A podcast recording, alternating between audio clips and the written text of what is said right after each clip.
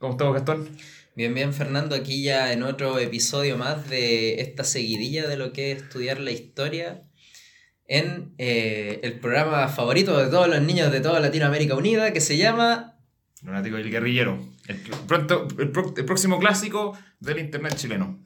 El próximo clásico, no, entonces va, va a dar parto, porque igual el objetivo que para donde lo estamos apuntando es bastante interesante igual. O sea, eh, tratar de enseñar a lo mejor lo que sería como la historia de Chile para los muchachos que están en la enseñanza media, pero desde un punto de vista a lo mejor un poco más ameno. Marxista yo. También digamos, digamos las cosas como son, marxista. Maldito comunista.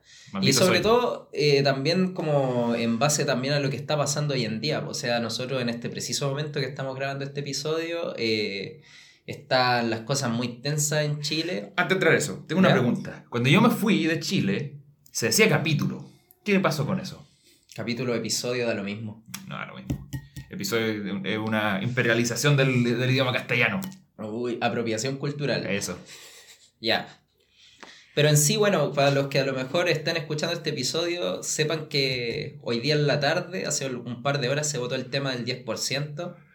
Igual el, la audiencia no lo va a escuchar, a lo menos va a ser un mes, porque esto lo estamos grabando en adelante para tener como un backlog. Claro, entonces puede que a lo mejor cuando lo escuchen esto esté un poco más desfasado en relación a, a cuando lo, lo, vayan a poner, ¿cachai? Pero por último podría ser un interesante recuerdo de lo que estaba pasando hace un mes. Igual, puta, te hace pensar, te hace pensar de cómo la historia reciente va afectando el presente.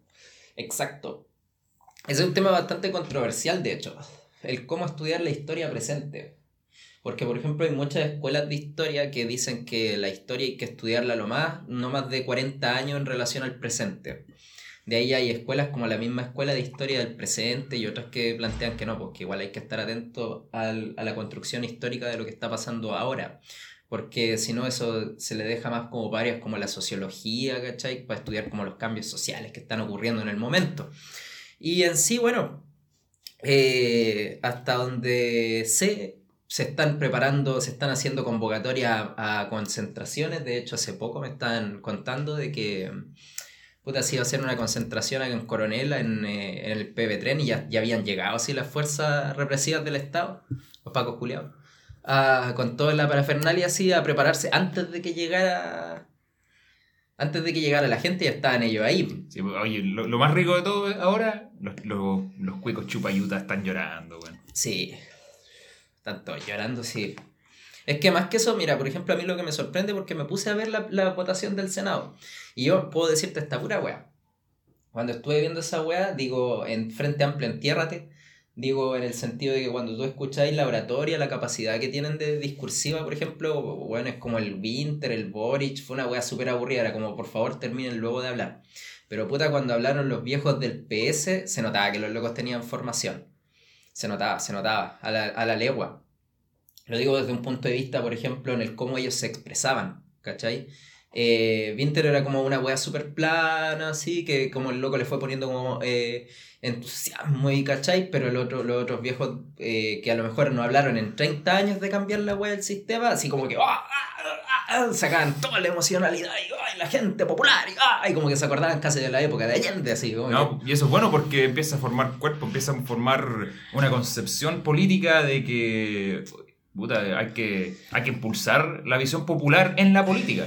Sí, pues fue una weá que estuvo afuera por muchos años. Obviamente aquí no le estamos prendiendo vela a esos, chuches su madre del PS que tuvieron 30 años para cambiar la weá y nunca hicieron nada. Pues ya ahora que la weá está tirando... Sí, pues, fueron arrastrados. Sí, pues fueron arrastrados. Pues y también en sí, muchas de las personas que votaron a favor de este cambio, de este cambio del 10%, que en realidad no es un cambio, sino que es que la gente pueda sacar la plata. Y puta, mm, eh, también para que tengan en consideración esa web mm. cuando lleguen ahí a meterle el dedo en el ojo, ¿cachai? Pero a mí lo que me sorprende es que igual Caleta, me imagino que por temas de, de a dónde te está llegando la plata, porque para hacer política igual, sobre todo en esos niveles, ¿cachai? De los que están esos compadres, están metidos en weas turbias. Mm. Y puta, lo que yo me imagino, porque por ejemplo vi a Durán que representa todo lo que sería el sector evangélico de Chile, votando a favor, sacando, nombrando a Dios y toda la cuestión. Y yo creo que él, la mayoría de sus recursos, como se estuvo investigando, a finales del año pasado, principios de este año, los aportes para su, para su desarrollo político tienen que llegarle del, del papá, que es como un pastor evangélico que embauca a muchas personas, o de otras iglesias evangélicas que a lo mejor creerán en el loco. Pero, por ejemplo, Schalper la vendió así. Mm. Porque me imagino que es de parte de ese sector de la política nacional que debe recibir aporte directa o indirectamente por arriba o por debajo de la mesa de, de empresas de la, que, que trabajan con plata de que sale de la FP. Y tal vez hasta, hasta quizás, uno nunca sabe, puede que hasta le esté llegando plata de ahí al socio. Pero la vendió así máxima porque el loco se puso a... a no, no quiero decir extorsionar, pero se puso a... mm, a ofrecer cargo en el gobierno a la gente que votara a favor de la... o sea, en contra de la, del retiro del 10%. Chuta. Pero igual, pues, ayer estuvimos en, un en una instancia donde debatimos sobre el tema, donde igual eh, un, un compañero del, del partido eh, mencionó que era una votación difícil para, Para los para la derecha. pues. Sí, po, difícil, difícil. Porque, puta, los buenos están en una encrucijada. Pues si ellos no votan a favor, van a quedar marcados. Van a quedar negros an- ante los ojos de la sociedad, más encima que hoy en día todo se sabe. ¿Cachai? Todo se sabe en el sentido de las redes sociales, que antes se sabía, pero pasaba el tiempo se olvidaba. Ahora, por ejemplo, tú tenías un registro ahí en redes sociales de todo lo que está haciendo las personas. Sí, porque cada rato como que son, ah, esta persona votó así, pues, y ahora ahí se quedó. Claro, pues entonces la wea es que... Se tira para la candidatura y todos lo dicen, oye, pero mira, y empiezan a compartir y todos lo saben de un día al otro. Sí, pues oye, vos, vos- vos estuviste en contra de esta weá, ah, cagaste. Y puta, yo me acuerdo que salía un facho culiado, no me acuerdo de RN, creo que era así, un viejo culiado que decía, aquí nos están presionando para votar a favor de esto, porque la- los terroristas en la calle y así, po. Pero claro que te están presionando, pues esto es política. Mm. Pero como que le estaban coartando su libertad. Sabéis que esos buenos puta que la libertad para acá, la libertad para allá. Sí, pues, la, pa' libertad incluso de que nadie que te critique. Claro, por la libertad de poder decir la mierda que tú queráis. ¿Cachai? Como South Park. No, el- o sea, perculeado. Puta, a mí me gustaba South Park. Y algún día vamos a tocar South Park y la, la contradicción entre los dos hosts del podcast, pero... Eh, puta, es que esa concepción de la libertad es como que, ay, yo tengo la dere- el derecho a decir lo que quiero, pero tú no tienes el derecho a decir lo que tú querés porque si, me, si ocupáis ese derecho a criticarme, me estáis como limitando mi libertad. Pues Sí, nada que ver, estáis po, quitando la posibilidad de decir la mierda que yo quiera. Es como la... la Me estáis quitando la, la libertad de oprimir a mi esclavo en Cuba, como decía Es la típica. claro, los gusanos. Mm. Y eso, puta, ahí te lleva ahí a la contradicción de la, de la ideología liberal que estamos planteando, de que nació con la ilustración y todo el tema, y, puta, llevado a su, eh, a su finalidad, no tiene ni pie ni cabeza. Es que ahora de hecho vamos a tocar eso. Uh, Ah. Sí, porque si bien lo tocamos en cierto sentido en el beta del primer capítulo que hicimos, que lo tenemos que regrabar porque salió muy charcha en Mm. el sentido de mm, La calidad de audio. la calidad de audio y toda esa weá, ahora vamos a tener que hablar de la independencia en Chile. Sí. Pero para hablar de la independencia en Chile, tenemos que empezar hablando De, lo- las, de las guerras napoleónicas. de las guerras napoleónicas, de puta, la influencia de la ilustración y toda esa weá. Bien, Entonces, antes de, bueno, estás escuchando El Lunático y El Guerrillero.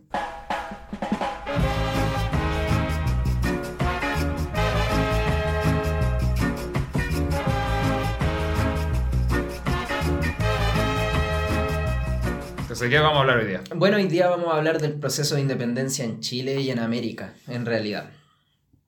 Eh, pero antes de comenzar hablando de eso, eh, recordar que las semanas anteriores, o sea, los episodios, capítulos anteriores, estuvimos viendo lo que había sido eh, la influencia, la llegada de los españoles aquí a América y a Chile, porque el foco de la wea. Y en sí también es importante que ustedes tengan en consideración que prácticamente mucho de lo que somos hoy en día es parte de esa herencia mestiza que tenemos. Por un lado heredamos cosas de los pueblos originarios, como por ejemplo muchas palabras que ustedes están usando ahora y que nosotros también estamos usando ahora, ¿cachai? Como weón, guata, pololo, eh, pichintún, voy a pillar, eh, no sé, pues, todas esas palabras que uno suele usar en su cotidianeidad. Y también, por su parte, palabras del castellano, que también, ojo con esto, el castellano tampoco es como así una lengua que sea prístina que haya salido de la nada. Ellos heredaron muchas cosas de lo que era el latín, que, bueno, la mayoría vienen del latín, otras tantas de los idiomas árabes, como todas esas palabras que tienen una H, como harina, almohada, etcétera, etcétera, etcétera. Y bueno, pues, ¿qué cosas ya en lo concreto heredamos de la época colonial?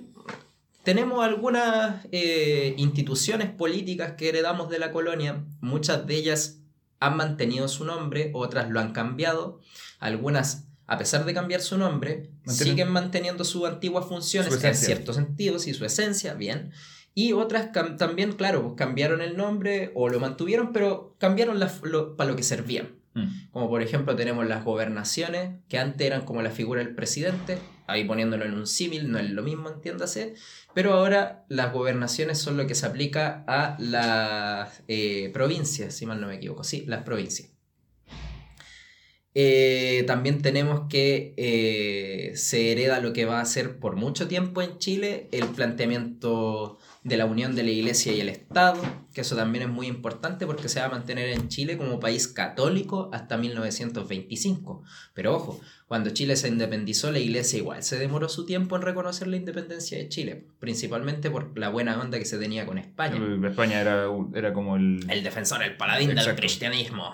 ¿No, era el, defensor de la, de la fe? así que se ponen, porque... Donde en teoría se supone que si un país, un reino católico lo invadía en España, tenía que llegar a defenderlo.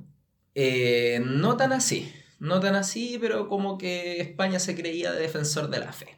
Ante, lo, ante las huestes ateas, como los tudescos sin alma, los alemanes o los ingleses, o en, bueno... En ese ser los protestantes. En los protestantes y los musulmanes. Eh, también tenemos en este caso, desde un punto de vista económico, que siempre es importante destacarlo, que Chile mantiene su esencia económica después de la, de la, independencia. O sea, seguimos siendo un país monoexportador de materias primas. También tenemos una marcada dependencia económica, ya no de España, pero sí de las potencias manufactureras que surgen después de la revolución industrial, Mira, eh, antes de quiero tirar en ese hilo un poquito de, eh, la, de mantener las formas económicas desde la colonia hasta hoy en día. Está escuchando un, eh, un marxista indio que se llama Vajid, Vijad, Vajid, por allá, ahí lo, si lo busqué lo voy a encontrar. Y él levantaba a Allende como una figura anticolonial, y es como algo que no, no, no lo pensaría, porque Allende no hablaba mucho de, como, de los... De los de los mapuches o algo así, no hablaba como la patria, pero lo que sí está haciendo estaba, estaba peleando contra la lógica económica de la colonia que todavía quedaba. Al, nacionalizar los recursos naturales, empezaba a, se lo estaba quitando el imperialismo en esencia. Mm. Pues. Es que mira, las luchas de anticoloniales que se vivieron en paralelo casi al gobierno de Allende en los años 60, 70, ¿cachai? Apuntaban a temas como el que tú decías, porque por ejemplo los pueblos originarios, todas esas cosas pero aquí en América Latina no se reconoció a los pueblos originarios sino hasta como tales, ¿cachai? Sino hasta como los 80, 90. Sobre todo en los 90, con el ZLN y cosas por el estilo. Porque en los años 70, si tú veías el MCR, por ejemplo, el Movimiento Campesino Revolucionario, cuando se iban a tomar fondos para Temuco, para la novena y octava región, sobre todo, del Chile de hoy, eh, la mayoría de los campesinos que vivían ahí, tú los mirás y eran mapuches, ¿cachai? Decían los rasgos. Pero la, ideología como anticolonial decían, decían, estaba en, Latinoamérica como tal. Y no solo eso, sino que ellos se reconocían como campesinos pobres. ¿Cachai? No como mapuche, tal vez no necesariamente porque ah, haya sido malo verse reconocerse como mapuche, sino que por lo mismo que tú decís, porque el planteamiento decolonial o eh, anticolonial eh, no se planteaba acá en Chile todavía en esa época. Eh, recién está llegando a Latinoamérica con el Congreso eh, Tricontinental eh, en Cuba, donde se, se, está como empezando a, levantar la idea de la lucha anticolonial, viendo como el ejemplo de Vietnam y las luchas anticoloniales de África. Sí, pues, pero igual como que se apuntaba mucho más a África y Asia, no, no se pues, vio tanto en Latinoamérica. Tanto en América Latina. Y acá en América Latina lo que más va a llegar va a ser como el decolonialismo de Bach, Spivak, de ya los intelectuales hindúes que se van a vivir a Gran Bretaña y desde Gran Bretaña escriben sobre la India. De que tiene que desligarse de lo que... Y que, ¿sabéis que en cierto sentido, si uno le sigue la pista a lo que fue de muchos intelectuales decoloniales o que van a seguir la línea de colonial, como por ejemplo el giro de colonial de Enrique Dussel, que es como la máxima así, mente brillante pensante de aquí de América Latina, de los años 90, 2000, hasta hoy en día prácticamente. Eh, ese compadre trabajo, trabaja o los que trabajaron con él están con Morena en mm. México. Y que en cierto sentido yo pienso, esto es algo mío, no sé, no sé si así sea, ¿cachai? Puede que a lo mejor me equivoque y esté en todo lo, lo- Todo lo todo equivocado, que yo pienso que el tema de colonial terminó dando hacia un neonacionalismo. Sí, no, y eso se ve, se bien claro en la, en la India hoy en día. De hecho, eh, ese movimiento, uy, no me quiero poner porque me India me falta estudiar, pero eh, como que ya como que está tomando el poder, donde India ya es un bloque capitalista independiente de Europa. Eh, Mm. No, es, no, no es ninguna potencia internacional, pero en, en la región es, es la India. ¿Cachai? Y aparte, con el desarrollo PIB que tienen, ya luego van a sacar a Japón. Mm. ¿Cachai? Entonces, bueno. Eh, uy, nos fuimos como por la, de- Sí, me- sí, la media bola, pero en fin. eh, son cosas que igual de repente es bueno ir cachando jóvenes au- radioescuchas, auditores, no sé cómo podríamos decirlo en este caso. Eh, bueno, entonces también vamos a ver otra cosa que es importante para el caso de América Latina, es que nosotros vamos a mantener una institución que va a darse a lo largo de la historia de América Latina hasta los años 70, ses- 60, 70, 80, que va a ser la Hacienda, que eran fondos, que para los que no saben, los fondos son como extensiones de tierra, muy grandes, pero en este caso la Hacienda eran gigantes que pertenecían a un patrón, a un aristócrata habitualmente, heredero de la época de la colonia y que él hacía lo que quería en ese territorio. Y que esto se va a mantener acá en Chile hasta la reforma agraria con Allende.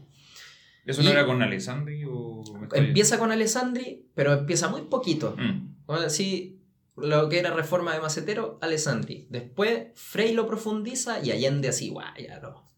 Lo, lo agarró porque igual eso como... La primera reforma agra- agraria en Latinoamérica fue con México. Y sí, pues en el 1910, pero a, a lo que es América Latina, el, el resto de los otros países de América Latina lo va a extender Kennedy, con la idea de impedir el avance del comunismo. Mm. Y mm, respecto a esa situación, Porque, disculpa, ¿y ¿Mm? el- ¿por qué el comunismo? Porque eh, después de México fue Cuba quien levantó Sí. la reforma agraria y ahí se- ese proyecto se está tomando como ejemplo para aplicar al resto de Latinoamérica. exacto, sobre todo en lo que va a ser eh, esta cumbre que van a tener el 61, que no me acuerdo cómo se llama, pero que era, se hizo en México, Veracruz, no, eh, eh, en Cancún, creo que era. Sí, en Cancún. Que fue donde se reunieron así la OEA por primera vez y dijeron, Kennedy dijo, ya, esta weá la vamos a hacer así, y el Che Guevara dijo, no. Pero en fin, eh, luego también tenemos aspectos sociales que heredamos de la época de la colonia, como que somos una sociedad rural, eh, y eso se da en toda Latinoamérica, pero en Chile se da en el caso de que nuestras figuras típicas son los guasos, por ejemplo, los campesinos, a pesar de que hoy en día en Chile solo un 8% de la población vive en la ciudad, pero también es importante destacar que a partir del van a ser oleadas de personas que del campo se van a ir yendo a la ciudad y se van a ir instalando. Entonces igual se mantiene esa, esa cultura, pues, esa forma de pensar, porque Exacto. viene del campo Sí. a, la, a la ciudad y como que luego le hablan de los niños, oh, que en el campo y todo eso. Incluso mi abuelo, ¿Mm? él vino del campo. Mm. ¿Cachai? Entonces, esto es algo que se. que incluso tenía hijos de campesinos hoy en día todavía criándose en Chile. Esto es un proceso que va desde mucho tiempo y, Y piensa, va a también, continuar. y piensa también que la mayoría de la gente que hoy en día vive en ciudades, de lo que yo denomino con mis amigos de historia la, el corredor sirio-palestino de los Guasos en Chile, que sería como desde eh, Rancagua hasta Los Ángeles, son ciudades que a partir de los años 80 muchos de ellos recibieron eh, subsidios de parte del gobierno del régimen militar o de la, de la concertación y que técnicamente hicieron que se fueran del campo a vivir a la ciudad, pero la mayoría de la gente que vive en esas ciudades tiene relación directa o indirecta con el campo, porque tienen primos que viven en el campo, porque viven en la ciudad pero tienen trabajo en el campo y así. Incluso eh, algunos como que van a la ciudad, pero luego cuando jubilan como que se compran un terreno en el campo y Exacto. se van a ir para allá. Claro, se viran para el campo. También tenemos eh, aspectos sociales que se mantienen tras la época colonial, que serían en este caso aspectos como los prejuicios sociales que se mantienen en Chile. Blanquito bueno, negrito malo. Mm. Eso es algo típico. Mapuche de, borracho. eso es algo típico que es del colonialismo, no solo en Sí, Latinoamérica. y que claro, aquí en Chile lo vemos desde esa forma, o se daba de esa forma. Y por último, desde ya un punto de vista cultural, obviamente mantenemos el idioma, en Chile se mantiene mucho tiempo la hegemonía de la Iglesia Católica, y eso principalmente. Primero, eh, para comenzar hablando del proceso de independencia, hay que entender que este es- fue de carácter más bien exógeno, o parte desde situaciones que ocurren afuera de las colonias de, América, de lo que hoy en día es América Latina y que van a influir en esta y sobre todo en los sectores aristocráticos criollos de aquí de América. Bueno, ¿qué es lo que pasa? A partir del siglo XVIII se empieza a desarrollar en Francia, Inglaterra y, bueno, sobre todo en Francia e Inglaterra principalmente el fenómeno de la ilustración, que es cuando comienzan a aparecer las primeras ideas que apuntan hacia el desarrollo científico, hacia eh, el desarrollo, por así decirlo, de la figura del humano en el centro de la, del, del, universo, el antropocentrismo, por para, ejemplo. Para poner como el contraejemplo para que se oiga bien, eh, era en contraste con poner Dios al centro de todo. Exacto, porque hasta antes de eso venía el tema fuerte del barroco. ¿Cachai? Era en donde el, el rey, Dios y toda esa weá, ¿cachai? Y claro, pues tras un acumulado de conocimientos que se van a ir desarrollando ya con Hobbes, el Leviatán, después aparece, bueno, Descartes, Hobbes, Kant, eh, ya empieza a aparecer la idea de generar, por así decirlo, un movimiento que no solamente va a ser de hombres, porque son hombres, que van a desarrollar la ciencia, sino que también van a tener, por así decirlo, un ideario político, que va a ser en este caso el liberalismo político el liberalismo político de la época de la Revolución Francesa, como vamos a ver. Y, bueno, no, aquí los ejemplos que yo tengo no son tanto de Francia, pero Hobbes, por ejemplo, John Locke y cosas, eso es donde empiezan a eh, desarrollar lo que el marxista diría la superestructura de cómo, cómo hago un gobierno yo que va a permitir el mejor desarrollo del libre mercado. O ni siquiera libre mercado, porque por ejemplo en Inglaterra era más como cómo puedo desarrollar mi, mi gobierno para hacer que pueda exportar y vender las huevas que quiero vender y que el otro y forzar a los otros países que tengan que importarlo. Exacto. Eso es muy importante lo que tú decías, pues generar una superestructura, porque la estructura de la sociedad es la economía, de ahí parte todo para arriba, pero la superestructura es donde están las ideas, las ideas de gobierno, las leyes, las constituciones. Pero ojo ahí, que es un error común que muchos, voy a decir, marxoides dicen que la, la superestructura es la cultura. No es tanto así, pues es mm. la ley las instituciones gubernamentales y como la idea de cómo aplicar en esencia la ley para llegar a un fin político. Y ese fin político es lo que la mejor, el mejor eh, mantenimiento de la, de la estructura como tal existe en un momento, sea esclavista, sea feudal, sea capitalista o hoy en día incluso podemos ver socialista. Exacto. Y bueno, eh, cuando nosotros empezamos a hablar de lo que es, porque la ilustración en sí, sus desarrollos, sus avances, en este momento no nos importan mucho, porque no, lo que más nos importa son las consecuencias de esto en relación a América Latina, porque América Latina no va a ser un, un sector en donde se va a desarrollar la ilustración pues, con fuerza, y España tampoco. Va a ser algo que se va a importar. Va a ser algo que se va a importar, así como quien dice, por aquí pasó. ¿Y cómo lo vamos a ver? ¿O cuál va a ser la principal influencia que ellos nos van a dar?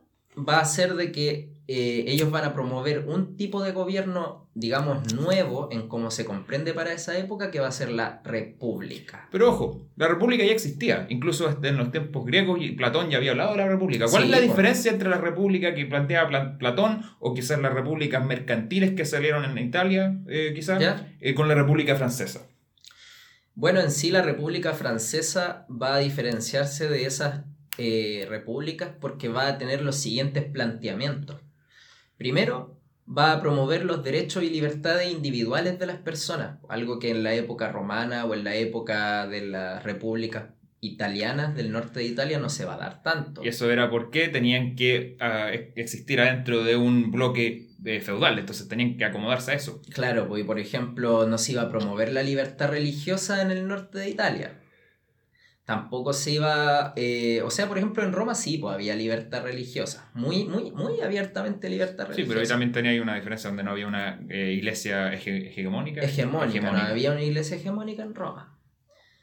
Eh, también tenemos que ellos van a promover la separación de los poderes del Estado, que eso, en cierto sentido, no, pues tampoco se va a dar en Roma, mm. ¿cachai? Tampoco se va a dar en, en Italia. En Roma había como una especie de separación de poderes, ¿cachai? O en, lo que planteaba Platón. Pero de ahí a que se llevara a cabo, recordemos que la democracia griega o la república griega duraron como 40 años nomás. Fuera así como una una manchita en la historia de, de Atenas Pues, y de en- Grecia. En, en- en- en la realidad podéis decir que fue, fue- fue un fracaso para su época. Claro, fue como un, un fracaso para su época. Y en este caso van a promover la separación de poderes, pues, poder judicial, legislativo y eh, el ejecutivo. Y, para la audiencia, eh, principalmente, eh, ¿por qué pregunto la pregunta? ¿Por qué? Para poder entender de dónde llegaron estas ideas, porque son las ideas que dominan a Chile hoy en día, Exacto. y también para entender por qué mierda te enseñan de Platón en la escuela. Que- Claro. Que, ¿por, qué, pla- ¿Por qué aprendemos de, griega, de, Gre- de Grecia y no aprendemos de Mesopotamia, por ejemplo? ¿Por qué te enseñan, por ejemplo, el código de, de Hammurabi. de Hammurabi, pero no te hablan de los los otros líderes, los otros, podríamos decir, sociólogos de esa época? No, no, habían sociólogos en No, esa pero, época, es- pero... pero es una forma de decir, pues, Claro. los, otros intelectuales. Claro, y a Y es los otros porque- Es, por- es porque ahí tenías la- los inicios de la ideología liberal. Ya, mira, tomándolo desde un punto de vista del Enrique Dussel, la mayoría de los principios, conocimientos y cosas que se adquieren en Grecia, que después los vamos a ocupar en nuestra sociedad, digamos, occidental, vienen de Egipto y de Asia, ¿cachai? Pero se omite esa parte. ¿Cachai? Se omite esa parte porque para el momento en el cual se construye el liberalismo, en Europa ellos ven al resto de las otras ci- sociedades como bárbaras y ellos se reconocen como herederos de lo que quedó de Roma Mm. y que también obviamente va a ser Grecia. Que eh, Roma heredero de Grecia, Europa heredero de Roma. Claro, pues Europa heredero y, de Roma. y América Latina heredero de Europa. Puta, Europa se cree hasta hoy en día tan heredero de, de Grecia que los locos afuera de la sede de las naciones de la Unión Europea tienen a- al toro con la mujer arriba. Que eso lo vamos a explicar mucho más adelante cuando ya nos toque hablar de la Unión Europea. Para decirle, contarle el mito que lleva eso. Ahí yo, yo no cacho nada, así que Ahí te, oye, te a quedar para adentro, así cuando, cuando sepáis eso. Ah, un spoiler. Exacto. Entonces la situación que, que, también par- parte aquí es el la creación del planteamiento de la constitución. Otra cosa importante, ¿cachai? Porque, por ejemplo, vamos a tener que en todos lo- los mitos de construcciones de naciones, en las mismas gre- sociedades griegas, la en las mismas sociedades eh, eh, de Medio Oriente, igual en Roma, o en la misma Biblia, la base para la creación de una nación la ley. Dios se la entrega a eh, Moisés cuando le entrega la arca de la- las tablas del, Los diez mandamientos. los diez mandamientos, ¿cachai? En Roma la esculpen, ¿cachai? Y así, pues todos van escribiendo sus leyes para que sean leyes claras, que digan, esta, así es la weá que tenemos que hacer. Y eso es la constitución. ¿Cachai? O sea, sí, pues podemos decir que tienen como una diferencia en relación a lo que pasaba antes, pero la idea es que ellos toman ese antes y dicen, ah, traigámoslo para acá. Bueno, también eh, junto con lo que es los derechos y libertades individuales viene otra cosa que es muy importante que va a ser el tema y que es parte de esto que es la, la soberanía popular. ¿Cachai? Que es la forma en la cual una nación se autodetermina. Y dicen, para allá queremos ir. Ya. Eh, bueno, esos van a ser una de la- uno de los principios que van a estar casi prohibidos aquí en América. Porque de hecho llegar con esa información acá a América era prohibido. Porque estás eh, apoyando un movimiento que está contra la corona. Exacto, que era antimonárquico. Y la mayoría de las personas que van a adquirir esos conocimientos, por una cuestión lógica, eran los únicos que sabían leer y también eran los únicos que tenían la posibilidad de viajar, van a ser los criollos, que van a ir muchas veces a estudiar a Europa.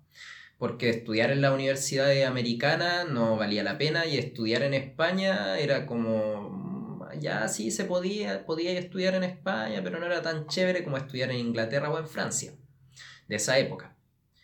¿Qué otras cosas van a influenciar desde afuera a lo que va a ser el proceso de independencia de América Latina? Bueno, y de América en sí. Bueno, ya vimos obviamente las, las consecuencias de la ilustración. Y el primer país que van a influenciar va a ser el desarrollo de la independencia de Estados Unidos, de United States of America. Y, y de hecho ahí es donde eso ocurrió antes de la Revolución Francesa. Exacto, casi 10 años antes, que es la Revolución Francesa. Y de hecho fue una gran inspiración para la Revolución Francesa porque muchos franceses que, que Francia como corona apoyó a los Estados Unidos, ¿por qué? Porque eran rivales de, eh, los, de, los, Ingleses. de los ingleses.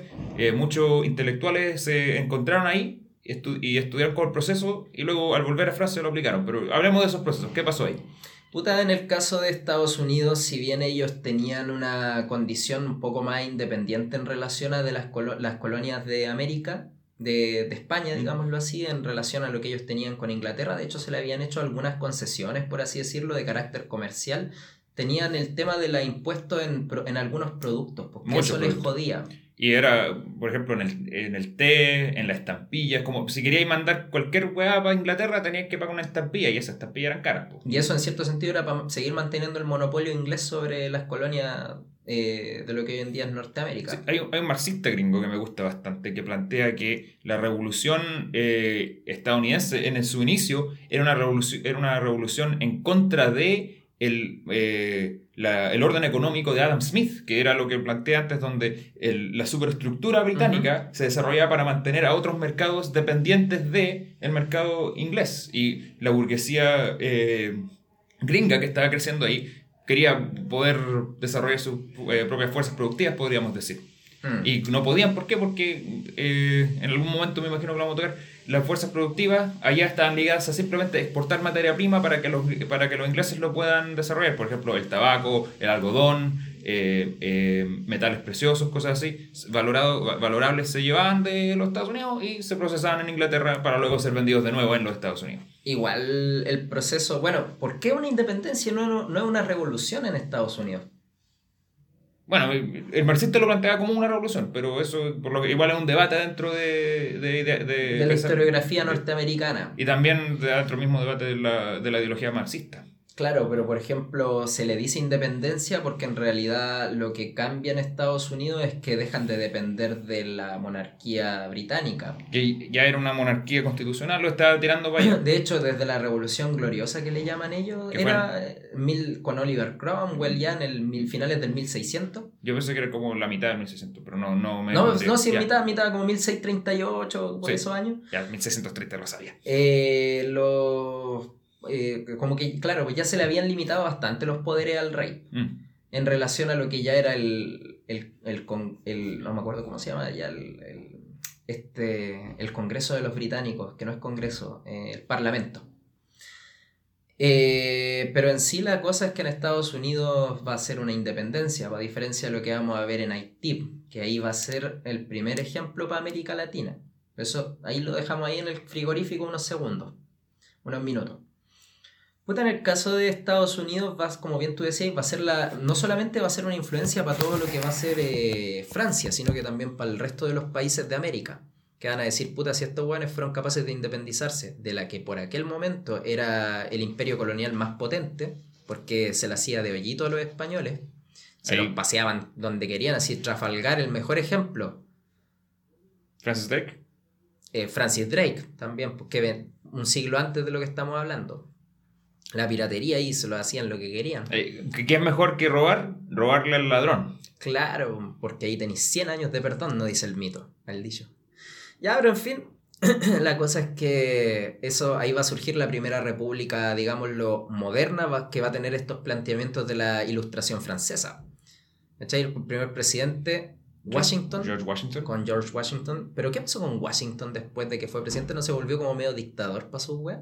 De hecho, en los Estados Unidos lo plantean al revés, porque decía que como que él puso el precedente de que después de dos términos presidenciales, el presidente tenía que, eh, como él podía haber seguido en la presidencia, tenía apoyo popular, popular y de la burguesía estadounidense, pero dijo, me voy. ¿Y por qué? Ah, porque quería establecer un precedente de estabilidad. Y eso, y eso se mantuvo dos términos por presidente hasta el, eh, frente, el Frente Popular que se formó entre el Partido Comunista Estadounidense y Delano Roosevelt. Y eso fue, el Delano hizo cuatro términos y curiosamente murió eh, al fin de al fines de la Segunda Guerra Mundial. Pero Cuando ya estaba la cagada en silla Sí, también está, de, salud no estaba bien, pero igual hay teorías de que lo, de que lo suicidaron. De que lo mataron. Pero es claro, es que igual, por ejemplo, estar en el cargo de una presidencia debe ser una de las weas más desgastantes de la vida. Mm, no, sí, de hecho podéis ver fotos de Obama, no que me gusta Obama, me cae para pico, pero lo veis cuando empezó, se veía jovencito y luego al final estaba más canoso que la cresta, me parecía un fantasma. Sí, sí, esa wea me he dado cuenta. ¿Pero y qué pasó al final con Washington? Eh, se retiró y creo que por lo que yo entendí fue a vivir con su, con su señora. Una cosa interesante, ¿cómo se dice? Eh, era impotente, ¿se entiende? No podía tener hijos. No, es la forma políticamente correcta de decirlo. no. No, no, no podía levantarlo. Oh, qué mal. De hecho, hay una teoría. ¿Tú cachai el monumento a Washington?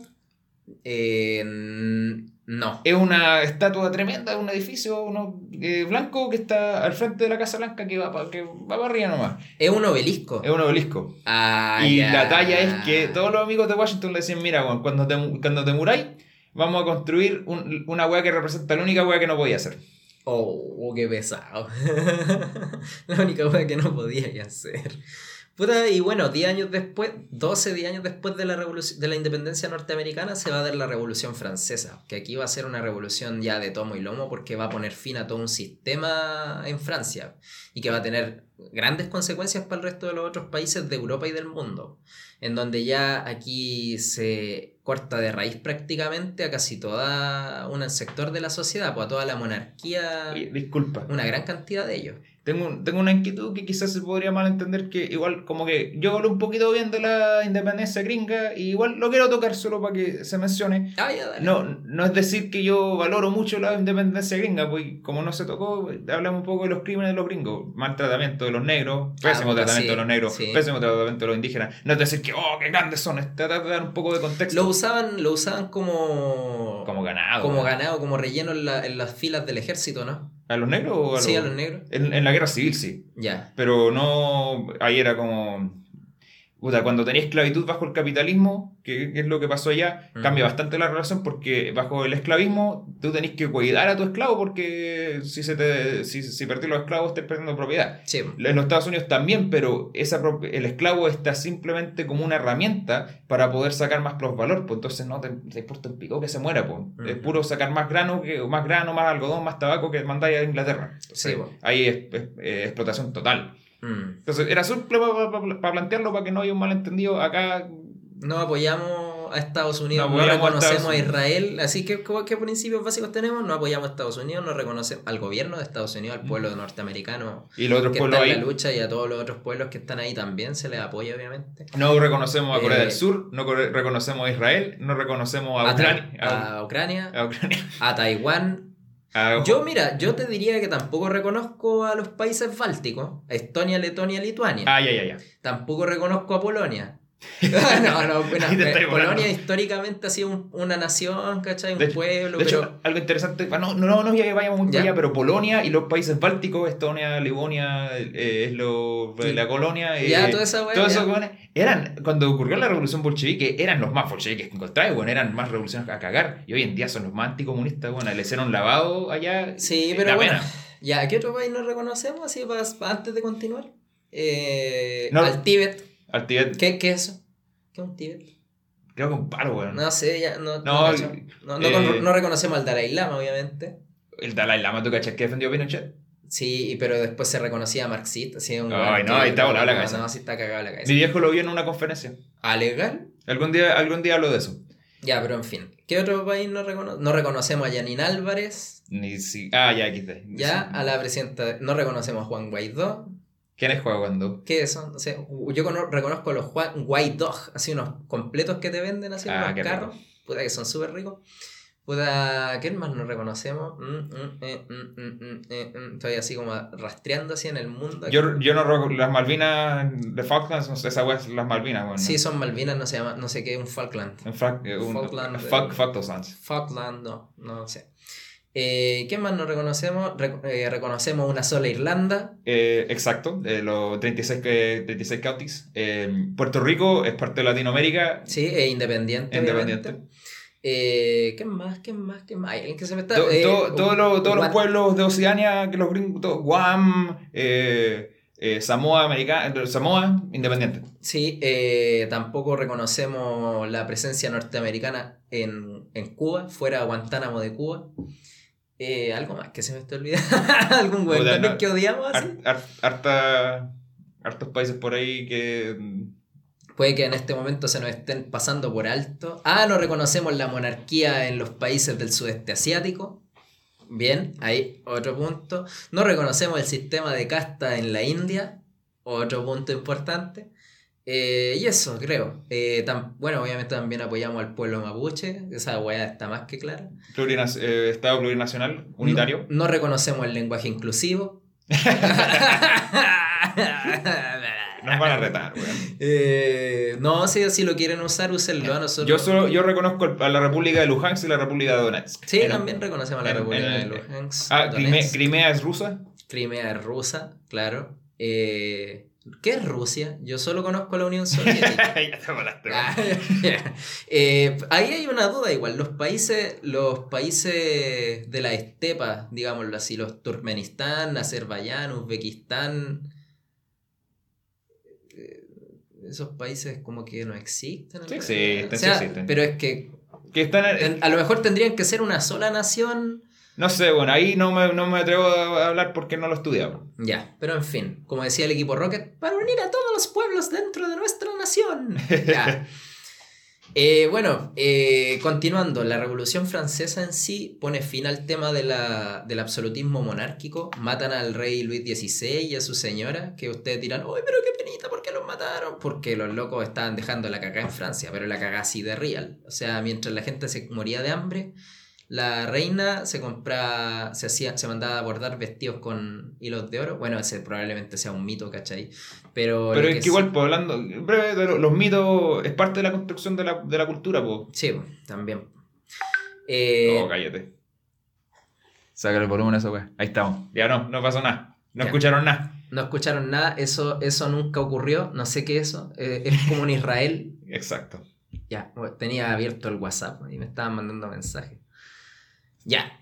Y continuando, entonces la importancia ahí de la Revolución Francesa es que en sí va a poner fin con prácticamente todo un sector social. O sea, a lo mejor, ojo con esto, la Revolución Francesa no va a ser como la... no va a acabar con todas las monarquías automáticamente del mundo en ese tiempo, pero va a marcar un precedente muy fuerte, que va a dejar a la mayoría de los monarcas, pero con la- los agarrándose los cachetes a dos manos, como se suele decir acá. Que No, decir, Na- Napoleón le hizo. Oh, bueno, le hizo un trabajo ahí a la Sí, monarquía. pues. Ca- Pero, pero todavía no lleguemos a eso. La, la cosa importante acá eh, es que, ojo, también se plantea mucho de que, y esto es importante que ustedes tengan en consideración que la Revolución Francesa no fue desarrollado como un proceso, digamos, popular. Los que tenían el liderazgo de la, del proceso independiente, o sea, revolucionario, eran los burgueses, que se reconocían como parte del sector popular porque en la teoría de los tres estados que se manejaba en la época monárquica, ellos, este, el primer estado era la nobleza, el segundo era la iglesia Y el tercero la burguesía. y el tercero era la gente, el pueblo, La gente de la ciudad. la gente de la ciudad. Y como los burgueses eran gente de la ciudad, caían ahí también en el saco. Entonces se dice que cuando las tropas, cuando los burgueses empezaron el proceso de la Revolución Francesa, dijeron, le dijeron a la gente así de las calles de París, así con, con mensajes a través del viejo cordelero y tantos otros eh, periódicos que tenían, que tenían que unirse al arma, hacer la revolución ahora, porque el rey iba a traer al ejército para limpiar París. Mm. Así que ahí empezó la toma de la Bastilla y todo eso. Yo la, la Bastilla era como una, era una cárcel donde habían hartos burgueses Apresado. apresados. Había un, un artista pornográfico, una wea así. El Marqués de Sade. El Marqués de Sade. Ya. Ese bueno es un. Está loco. Otro lunático. Era un liberal. Era un liberal. Era un hombre liberal de tomo y lomo. Otra cosa importante que nos va a dejar la Revolución Francesa es la Declaración de los Derechos del Hombre y del Ciudadano. ¿Cachai? Que va a ser como lo que después va a ser parte de, la, de los de derechos humanos. A como los derechos humanos de la primera generación, que se conocen así. ¿Qué otras cosas vamos a tener que van a afectar al proceso de, de independencia? Que aquí hay algo muy importante de destacar que se me estaba pasando por alto. A lo que acabamos de ver y que vamos a ver en un poquito más de- dentro de estos minutos, se le conoce como factores de carácter estructural, que son cosas que se demoran siglos o inclusive milenios en cambiar. El capitalismo es una wea estructural. En lo que denominan como el patriarcado, una wea estructural. Sí, y- La pero- religión, la cultura, weas estructurales. Hagamos una crítica breve. El feminismo, Ujú. eh, la, la vaca, de- la vaca de oro que hay que tocarla con guantes. Sí, no, Eh, calmado. Yo creo que muchos femini- muchas feministas, muchos feministas van a, van a estar de acuerdo con lo que vamos a plantear aquí, es que eh, el patriarcado no lo vaya a, no lo vaya a abolir con una declaración. Po. No, Esto, eso es algo que se toma un proceso educativo, cultural, se va armando. sí, pues. Sí, no, ha sido una weá bastante compleja. Y el socialismo es lo mismo, pues el socialismo no se declara. pues. No, Eh, pues. Muchos dicen que China, por ejemplo, es capitalista y puta, capitalismo ya hay. Todo- Sí, pues. China mismo te lo reconoce, pero el punto es que van en un proceso de construcción. pues. Sí, Para pues. armar el socialismo tenéis que desarrollar el socialismo. Tú no construís una casa diciendo, aquí hay una casa. Tenéis que poner el cemento, la fundación y los pilares. a y la veces puede que aparezca una tormenta y esa casa que estáis construyendo te la frene o, o haya un terremoto y toda esa construcción que estáis haciendo se vaya a la mierda. Entonces, Entonces, el proceso político es de avances y retrocesos. Avances y retrocesos. A veces ganáis, otras veces perdís. Un día puede estar toda la gente empezando con miedo a hablar con lenguaje inclusivo. Al otro día aparecen 10 Pero- podcasts riéndose de eso y tenéis que la mayoría de la población encuentra que la forma en la que habláis es un chiste. Exacto. Y te termináis volviendo un meme. Y ahí, de ahí donde vais, po. ¿Ahí dónde vais que así? Ya, pero en fin. No tenemos, no tenemos toda la respuesta aquí, pero ¿Qué otros factores estructurales son de carácter interno? El desarrollo de los criollos en, en América Latina. Muchos de ellos inclusive van a conocer a gente de los procesos de la Revolución Francesa, van a estar en Inglaterra, algunos después van a inclusive formar parte del ejército que va a derrotar a Napoleón, como el caso de Carrera.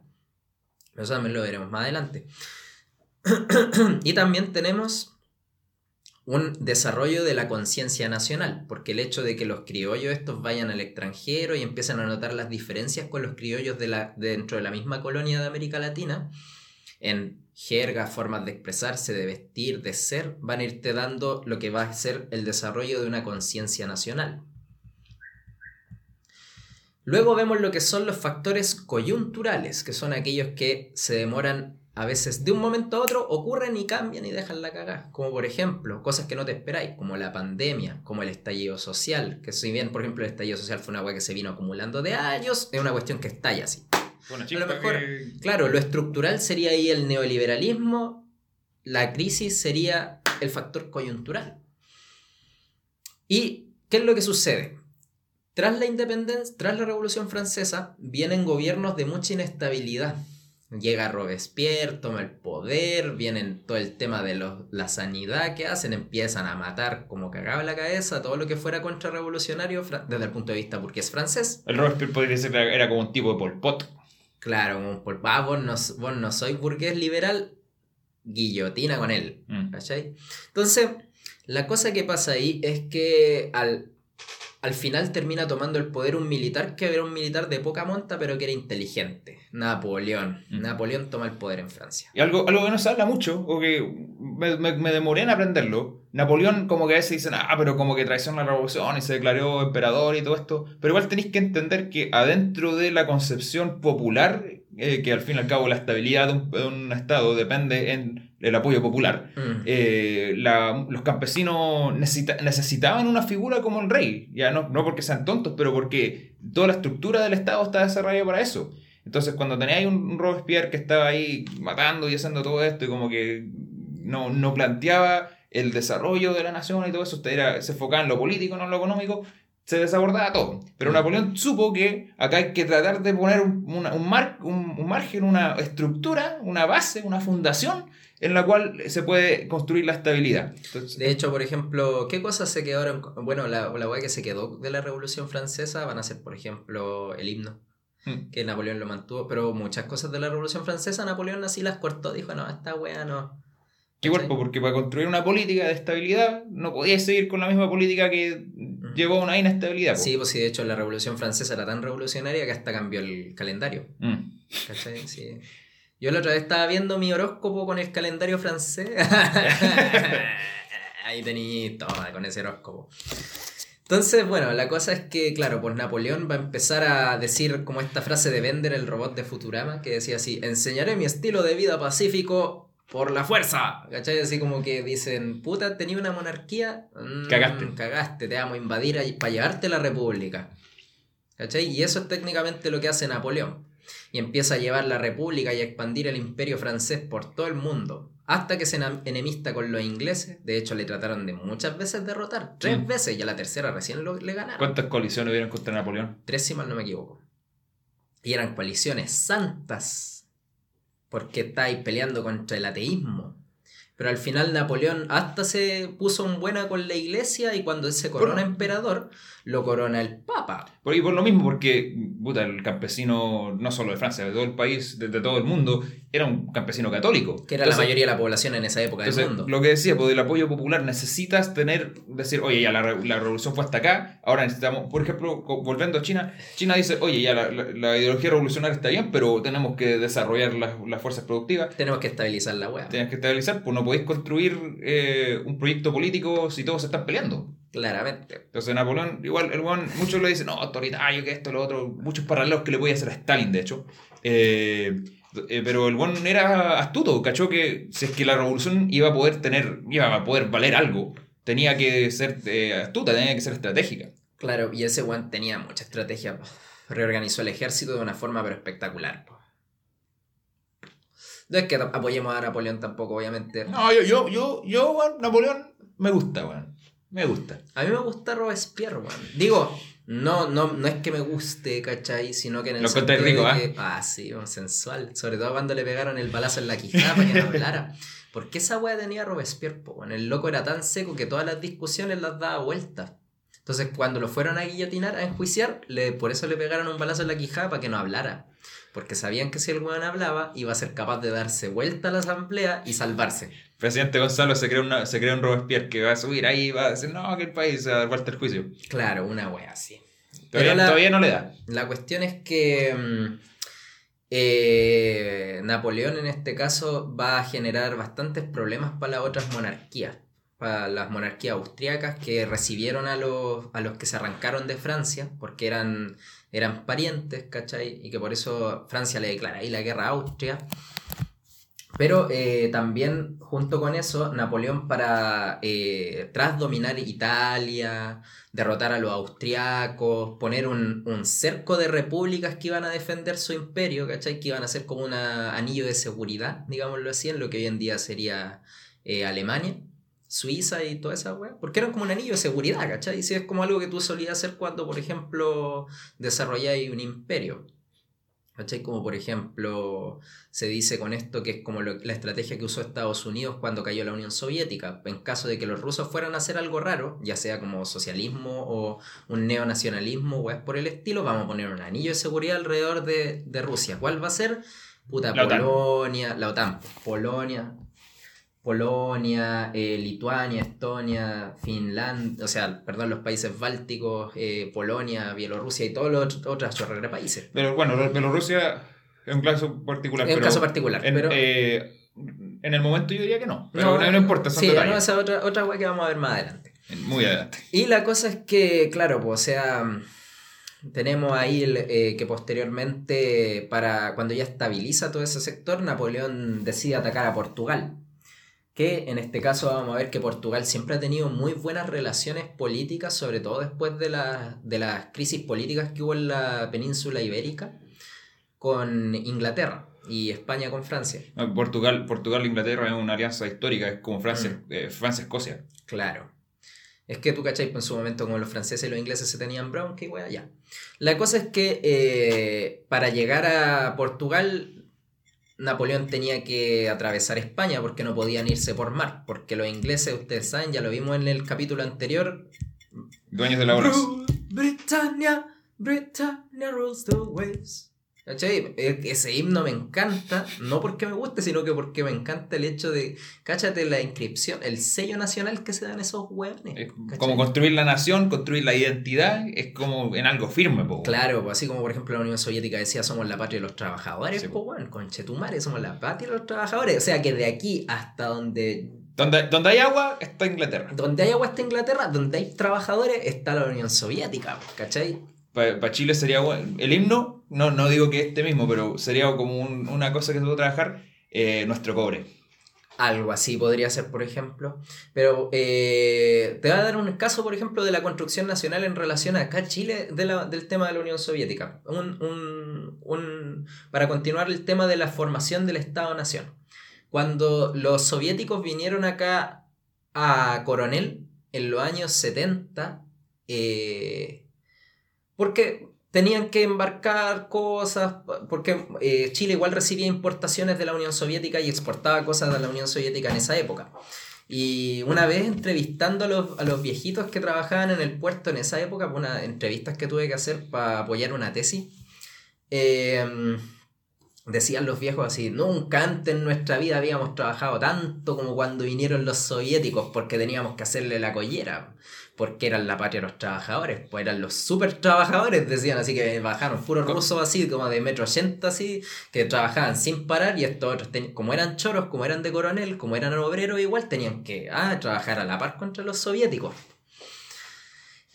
Pero en fin, para que ustedes después tomen este tema de las construcciones de las identidades nacionales, por ejemplo, si volvemos a ese tema, porque es, es la identidad nacional, esas construcciones nacen aquí en este proceso que estamos tocando. Espera, última observación. Para los mapuches, me gusta la identidad de los mapuches alrededor del Lautaro, porque Lautaro era un general excelente. Pues. Ahí, ahí tenía un buen ejemplo de cómo construir la identidad de una nación. Sí, pero la identidad de la nación, a menos de que Lautaro sea como el rey, no podría ser como una construcción nacional en ese sentido, ¿cachai? Como de identidad nacional. Se, entiende, pero igual como que eh, en las protestas, por ejemplo, si estáis con unos peñas ahí alrededor, eh, ahí están con, siempre se ve la bandera Lautaro. Claro, o cuando se votó la estatua de Pedro de Valdivia, oh, se le fueron a dejar ahí a Lautaro, ¿cachai? Puta Lautaro, Lautaro ahí tenía un buen ejemplo. Ahí tenía un ejemplo, pero no sé si sea tan adecuado. O sea, bueno, eso depende de, en realidad. Yo, lo observo porque... Parte de la autodeterminación. Yo, yo, lo observo porque es lo que he visto y creo que lo hacen bien. Entonces, em, esas son ideas que en ese entonces van a estar igual como prohibidas. ¿Cachai? Todos los países le van a hacer bloqueo a, a Francia para que esas ideas no se expandan. Pero ¿qué va a hacer España? Eh, bueno, perdón, eh, Napoleón va a invadir a Portugal, no puede hacerlo por mar, tiene que hacerlo por tierra, así que tenía que pedir permiso a España. España en ese entonces estaba guateando, así estaba como muy en la pasta, siempre había tenido buenas relaciones con Francia, entonces dijeron, puta, ya pasen. ¿Cachai? Pero el tema y el problema que sucede es que cuando los franceses están en, en España, instalados y todo el tema, eh, las personas en, España se empiezan a rebelar contra los, los, franceses porque parece que puta los franceses venían de paso pero al final se querían quedar. Y puta, no era mucho lo que los españoles, el ejército podía hacer, porque Napoleón llegó con su millón de soldados franceses que creían en la república, ¿cachai? Sí, pues ahí tenían como uno de los primeros levantamientos de un ejército popular. Exacto, pues de un ejército popular como lo serían en la idea que tienen las repúblicas, inspirándose en esa idea romana así de un ejército de pobres que tú los lleváis para que vayan a la guerra y para que a través de los expolios de la guerra mm. se vayan acrecentando y subiendo socialmente. aquí también como lo que habíamos analizado para el primer capítulo creo que fue donde la estrategia política de los tercios y todo eso, ahí por tener un ejército popular, no un ejército profesional, también mm. empieza a cambiar la táctica, donde tenéis tácticas de masividad. Exacto. Y bueno, la situación que ahí se fomenta, o sea, perdón, creo que he repetido mucho la situación que ya no.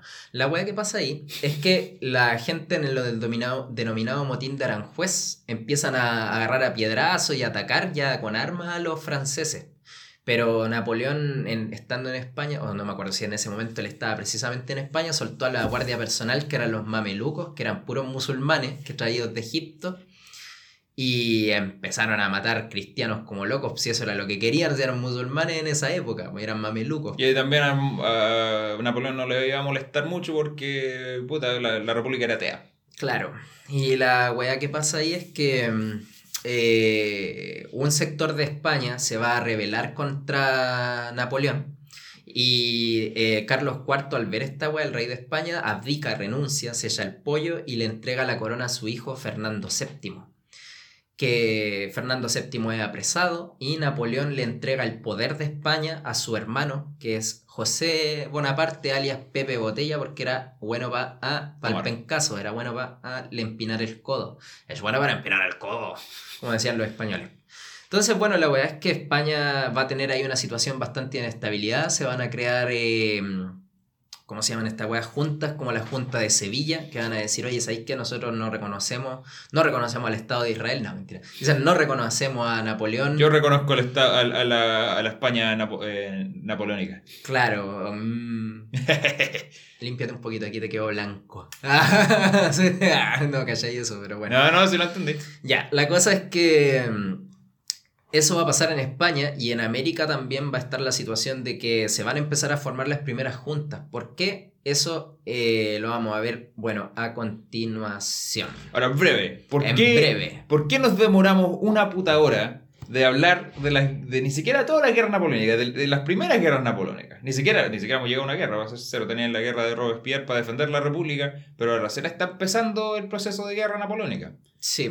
¿Por o sea, es que eh, no, no, no empezando, porque fíjate que las guerras napoleónicas empezaron 1805, 1806, 7, 8, 9, 10. De hecho, ya para cuando empieza el proceso de independencia, Napoleón ya está guateando. Mm. Porque Pero, pero, por, pero ¿por qué hablamos de esto? ¿Por qué? Porque la España, al estar ocupada, no- eh, lleva su ejército a defender España y la, la- las colonias quedan votadas. quedan votadas. Entonces, ahí es por eso que se empieza a desarrollar el proceso de independencia. Exacto, y esas son como las causas externas que se van a dar para entender el por qué se da la independencia en América.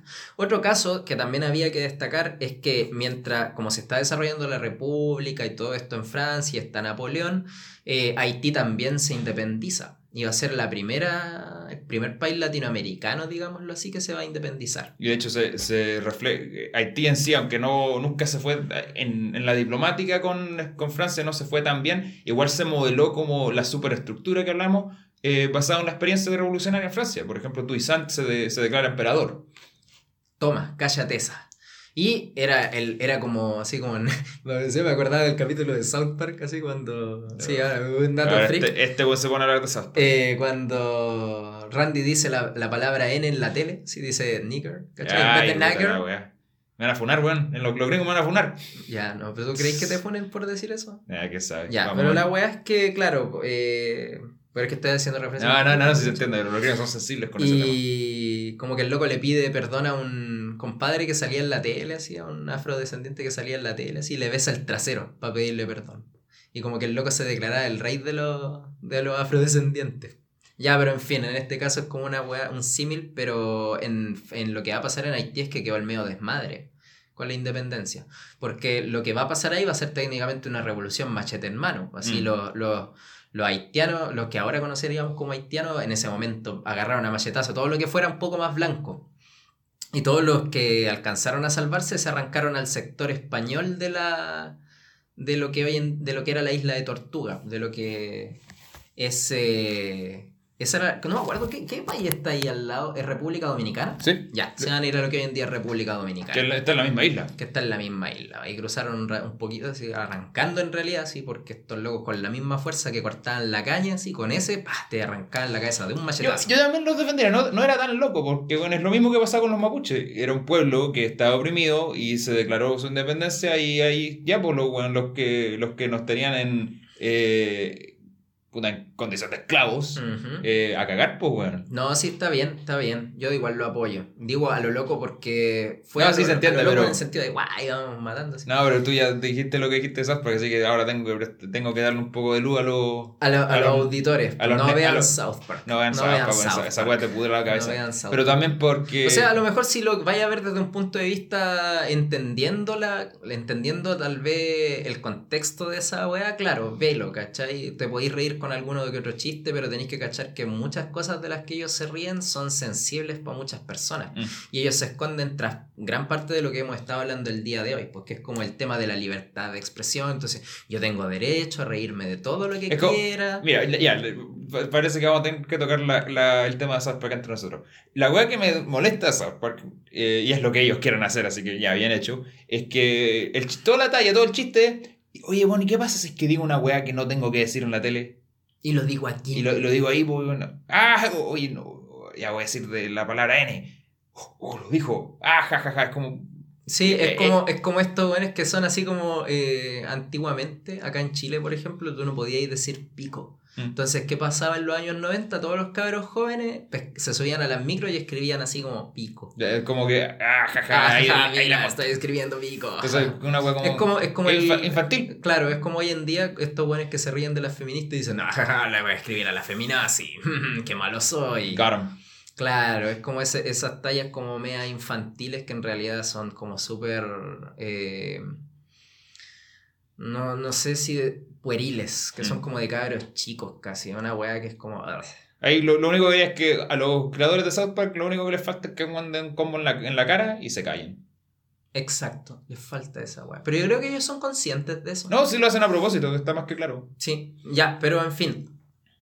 La weá que pasa ahí es que hay que ser cuidadoso con todas esas cosas que son, eh, digámoslo así, como negativas. No sé si South Park sea como ah, el, negativismo máximo, pero por ejemplo, eh, cuando socialmente se acuerda de que hay una weá que sea como mala, pongámoslo así, lo peor, que tocando en relación a lo que está pasando hoy en día, es, digámoslo así, cancelarlo. Porque eso no va a hacer que las cosas dejen de existir. ¿Cachai? Sino que va a seguir existiendo y de hecho va a generar que muchas personas que a lo mejor no participaron del contexto en el cual se dijo que esa weá era mala, generaciones que vienen después digan, oh, ¿sabéis que voy a ver esta weá porque mis papás me lo prohíben y lo voy a ver con más ganas porque voy a ser un rebelde? ¿Cachai? En cierto sentido pasó, por ejemplo, con el tema de los nazis. En lo que era eh, Gran Bretaña, muchos punks andaban con weas nazis, pero no porque eran nazis, pues, sino porque decían, ah, sí, con esto voy a hacer enojar a mi viejo que luchó en la Segunda Guerra Mundial. Lo odio. ¿Cachai? Mira, yo, yo no soy partido de prohibirlo, pero puta, cuando me ponís South Park, yo digo, weón, esa weá es pa- esa weá es pa' niños de 12 años. Claro. Ahora, por ejemplo, respecto a ese tema, también, antes de continuar, hay una weá que es bastante importante que deberíamos conversar, eh, que tiene relación con lo que dije. ¿Tú cachaste la carrera que quedó en Alemania ¿Cuándo? hace poco? No. Espérate lo que te voy a decir. po.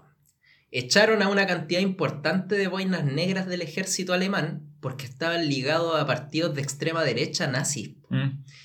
Y DW, el canal alemán, que es como Deutsche Sí. algo, eh, sacó un documental es- esta misma semana diciendo, o sea, como hace unos días, fue como hace tres días, eh, planteando de que se hizo una limpieza adentro del aparato estatal alemán porque se estaba planteando un golpe de Estado nazi adentro del Estado alemán. Según tú te acuerdas, ¿es verdad? No sé. Pero mira, eh, de que podría haber pasado, no me sorprendería. No sé, la derecha. Porque, porque por ejemplo, eh, Merkel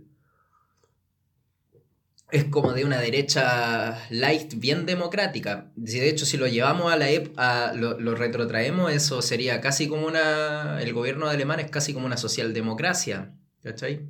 Socialdemocracia conservadora. socialdemocracia conservadora, ¿cachai? Pero eh, los sectores de extrema derecha alemana, sobre todo a No, partir de no los quieren nada con 80, no quieren nada con esa wea. Y de hecho, en el 2015 sacaron tercera mayoría. No, sí, hay desde en Grecia, como al, de Alemania para el este, hay la, la, la derecha como simpatizante fascista, ha tomado harto, harta fuerza ahí, sobre todo, Exacto. sobre todo eh, en sectores que eran, solían ser soviéticos, en Polonia está, eh, Mm. está en poder. Sí, po. y en Francia igual, en Le Pen. En, todo eso, en todos los países europeos, sobre todo tras el 2011 también, pues tras las, las olas de inmigración que llegaron de África, como ya no está el país tapón, que era Libia, que impedía que avanzaran las migraciones. Porque, todo, porque Gaddafi tenía una política de que cualquier hombre o mujer, en realidad eh, africano, si necesitaba pega, se podía ir a Libia y ahí le da un trabajo. Ya Sí, no- y se no- quedaban un tiempo, volvían después a sus países de origen. O mandaban plata. O mandaban plata, pero el tema es que, como bien lo dijo el comandante Gaddafi, si ustedes me sacan, Europa se llena de africanos. ¿Cachai?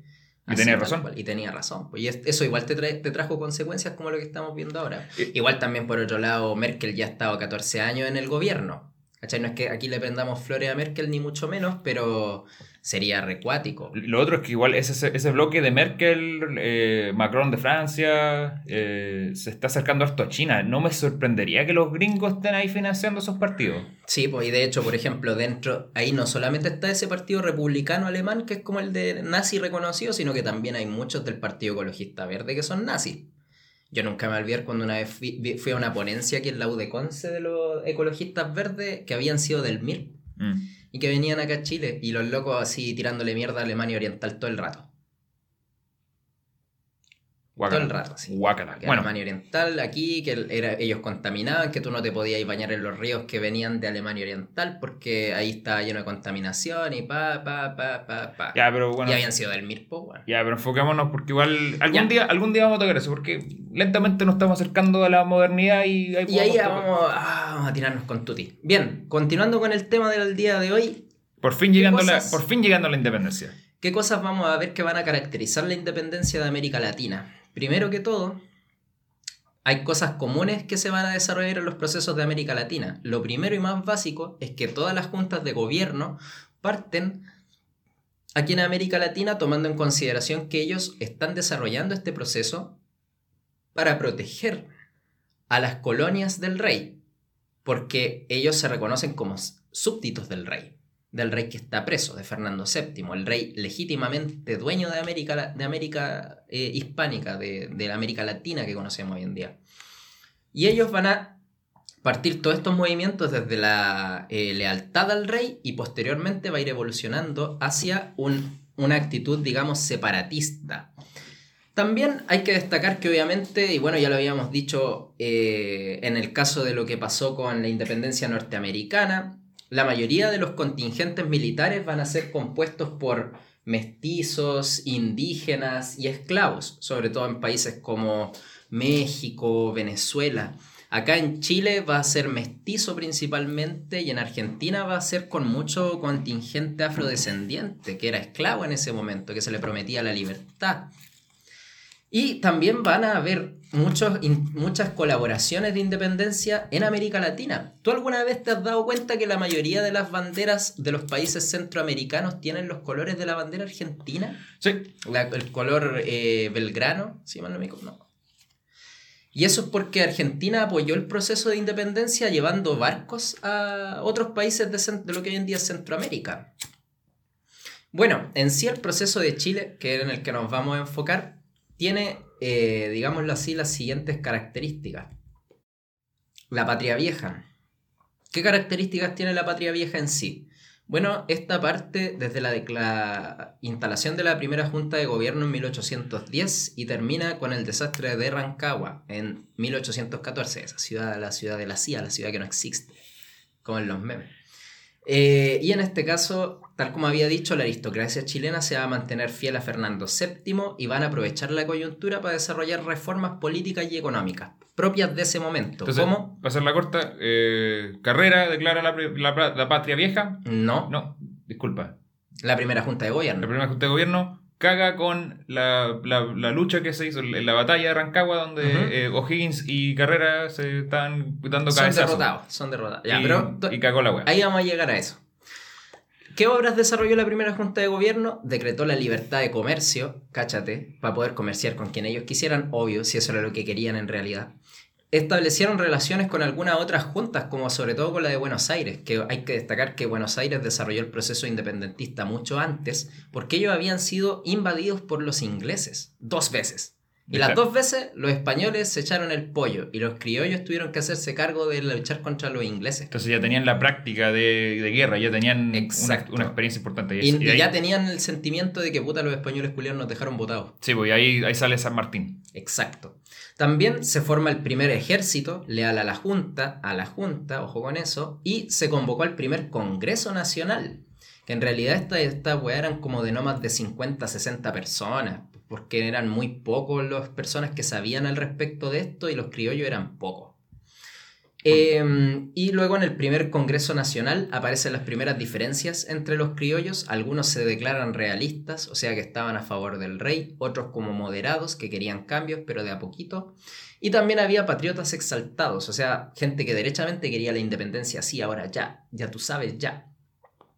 Se establece el fin de algunos privilegios eclesiásticos, como eh, privilegios que tenía la iglesia, las personas que pertenecían a la iglesia. Recordemos que la iglesia católica estaba muy unida a España. La libertad de vientre, que fue una iniciativa que desarrolló Manuel de Sala, un local de aquí de Concepción. Libertad de vientre. ¿Sabéis qué, ¿Te imaginan qué se puede significar eso? No, para nada. Liber- ¿Qué es un vientre? No, no sé, estoy perdido. Gringo inculto. Bueno, el vientre es la guatita de la mamá. ¿Cachai? ¿Qué es la libertad de vientre? Libertad de vientre, que una vez que la persona nazca va a ser libre. ¿A quiénes crees que les va a aplicar esa ley? Los criollos nomás. No, ¿No? a los esclavos. Ah, ya, ya. Porque en Chile, también esto es importante destacar, había muy poco esclavo africano, porque era muy difícil traerlo a Chile, porque el trayecto igual era largo, muchos se morían por el camino. El desierto, las montañas, el mar. claro, el desierto, las montañas, el mar y el clima. Si, por ejemplo, tú estás, tú, tú, por ejemplo, cuando vais para vaya a comprar y esas cosas, ¿cómo andan los compañeros haitianos cuando andan en Bien calle? Eh, Sea verano, andan, pero con ropa de montaña casi. Y eso igual es por la diferencia de temperaturas que hay, ya sea, por ejemplo, en el caso de países tropicales como Haití, o lo que pasa en el caso de África, en esa época. Y también vamos a ver que los hermanos Carrera lideran un golpe de Estado, también apoyados por Manuel Rodríguez, hacia el Congreso y se toman el poder en 1811. ¿Qué obras va a desarrollar ya el instalado gobierno de Carrera? Va a desarrollar los primeros símbolos patrios, como el primer escudo, la primera bandera. esa era una bandera azul, blanca, amarilla. Me había confundido la, la Junta con el primer gobierno. Eh, también desarrollan el primer escudo, que es un fondo blanco y tiene a dos indígenas, uno a cada lado de lo que sería el árbol del conocimiento. Representación, una representación simbólica de la, de la ilustración. Claro. Y también vamos a tener que aparece el primer periódico nacional de la mano de un local también del fraile Camilo Enrique, de Fray Camilo Enríquez, que va a ser la Aurora de Chile. Se dicta el primer reglamento constitucional, no la primera constitución, que es la- el reglamento constitucional de 1812. Y llegan los primeros ejércitos realistas, las tropas talaveras, que llegan de la mano de Antonio Pareja, se instalan en Talcahuano y desde Talcahuano empiezan a reconquistar Chile hacia el norte. De Talcahuano hacia Santiago. Y de ahí viene la batalla, la, la- el La batalla de Rancagua y todas esas cosas. Pero el tema del siguiente. Esto es importante destacarlo. Se dice que en esa época muchos criollos de Talca al sur apoyaban al, al- a la reconquista española o a, lo- a los españoles y de Talca hacia el norte, digámoslo así, ellos estaban más a favor de la independencia. Eh, pero obvio, eh, van a llegar solamente un ejército de 500 talaveras acá a Chile, que era muy poco, era así como la nada misma. Algo que debería ser derrotable. Sí, pero- pero ¿cuál es la situación? Que ellos llegan acá y eh, esos talaveras van a pasar a ser oficialidad y los que van a ser el grueso del ejército van a ser indígenas y mestizos. Que los indígenas porque España ya había reconocido una frontera y lo y por qué lo por qué los mestizos. Porque los mestizos lo obligaban. Ya. Aparte igual les tienen que haber pagado. Y al igual que en el caso de los criollos, muchos mestizos fueron mandados por el patrón, que quería luchar y que el patrón se quedaba atrás mirando desde lejos con un catalejo así, ah, ya, Vamos, bien. vamos ganando, vamos ganando. Vamos ganando, vamos ganando, ¿cachai? Y los mandaban a morir. Por eso, muchos mestizos también van a declinar de ir a la guerra y van a irse al campo, a las montañas, a vivir como bandidos.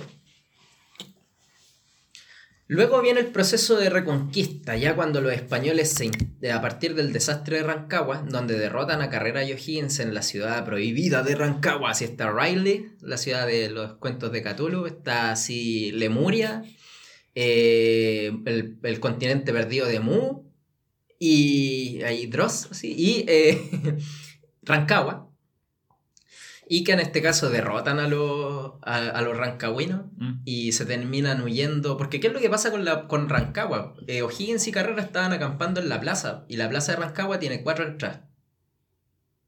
Por- porque tiene forma de damero. Y es muy fácil de defender la plaza, pero es muy fácil que te rodeen pues, y te corten suministro y todo. Y perdiste. Y así los derrotaron. Así que al final tuvieron que arrancarse por la cordillera hacia Argentina. Bueno, ahí ya prácticamente después de eso, Carrera va a tener una... No nos vamos a remitir mucho a Carrera porque ya pierde importancia, pero la cuestión es que Carrera después se va a ir a Estados Unidos a pedir apoyo del presidente de esa época. ¿Qué presidente estaba como el para el 1810 allá, Uh, no 1814? sabría. Esa historia no se toca mucho como eh, eh, después de Jefferson lleg- llegáis a Jackson, que fue en el mil, como en los 20, en los 30, no me acordaría. Ya, la cuestión es que el presidente norteamericano apoya a Carrera y le entrega un apoyo así como, toma, ahí tenía así lo- el vuelto al pan. Le pasa 500 fusiles. Carrera arma a un batallón y toma Buenos Aires. Cuando vuelve a, a, a América y se dedica puro a hacer eh, bandidaje. Al final lo capturan y lo matan. Era como un magno. Y de hecho tenía, tenía caleta de oficiales que eran como compadres piteados. Tenía un irlandés loco, así, pura gente así. Bueno, la cosa es que la- lo que pasa es que tras la reconquista, esta se conforma con una época, digamos, reaccionaria, en donde los españoles, porque ya eran los españoles, porque ya los franceses habían sido expulsados para este momento de España, eh, retoman el poder en Chile y desarman todos los avances que había tenido, avances liberales que había tenido la, la, primera parte de la independencia. Breve, ahí enfoquémonos en Europa súper breve. Eh, ahí la, la ocupación eh, napoleónica, podríamos decir, al haber sido derrotada, ahora España no tenía que tener su ejército en España para recuperar el reino. pues. Entonces Claro. ahí los mandan a, a retomar las colonias. Más encima, muchos de los soldados habían luchado en las batallas napoleónicas, Harta experiencia, Harta sabían, experiencia. sabían pelear. sabían pelear. El mismo Carrera había luchado en las guerras napoleónicas. Y. Y, y O'Higgins, cuando estuvieron asediando Talcahuano, cuando era- se creía Napoleón así asediando, no me acuerdo qué castillo, así decía, no, pero si a Napoleón le resultó, a mí también me tiene que resultar. sí, tres veces ahueonado, tres veces. ya, pero en fin. S- como bien había dicho, se toman muchas medidas, digamos, contraindependentistas y entre eso también mucha represión. Pero no solo a los criollos, porque a los criollos como eran las personas, digamos, de sectores acomodados y muchos eran de familia española, les dicen ya, puta, La cagaste. exiliado, ya, te vamos a quitar todos tus bienes, te vamos a mandar a las Quiriquinas, a Juan Fernández, ¿cachai? A quedarte ahí una temporada. Eh, pero a los sectores populares, ahí a eso les va a cargar la mata más pesada. hacen cagar. Lo hacen cagar. Es curioso porque, eh, volviendo a Europa eh, nuevamente, los españoles se quejan ah, todo el rato, ah, pero es que Napoleón nos torturaba y toda la weá era un Pinochet y algo así. Y luego llegan a, llegan a, a Latinoamérica y hacen la misma weá. Para que cachis. En fin, la hipotemusa. Bueno, la cosa que pasa ahí es que em, la causa que antes era de los criollos netamente se vuelve una causa popular. po, y, la, y donde se va a expresar este apoyo popular va a ser en la figura de Manuel Rodríguez, que va a ser el guerrillero al que hace nombre este podcast, ¿cachai? Y que va a ser, en este caso, si bien un criollo, pero no un criollo así como de la alta criollesca, o así, no era como el criollo, era un abogado, ¿cachai? Encachado, así que, que era, que se cuentan muchas historias al respecto de él, que es como parte de su mito. Que igual pues parte del mito nacional de Chile. Claro, como por ejemplo que el compadre recibió a Casimiro Marco del Pont cuando este llegó a Santiago y lo recibió así disfrazado de, de mendigo, así lo, lo ayudó a bajarse del carro. Y se muestra como esta dicotomía, pues a Casimiro Marco del Pont, como era francés y todo eso, se le muestra como alguien sucio, vulgar, feo, homosexual, que no... Era que- como un. Oh, se me olvidó el nombre. El de Bloodsport, el, el actor francés. ¿Lo, lo? Ay, no, ¿cuál qué? El- Bloodsport. el- el- es una película, ya no es Bloodsport, pero es es un weón bien flamboyante que hace artes, artes marciales. eh, Van, Duke Van Damme, algo, ¿cómo se llama? Oh. Ah, Bloodsport, Bloodsport, Sí. donde sale Van Damme. Van Damme, sí, Van Damme. ¿Ya?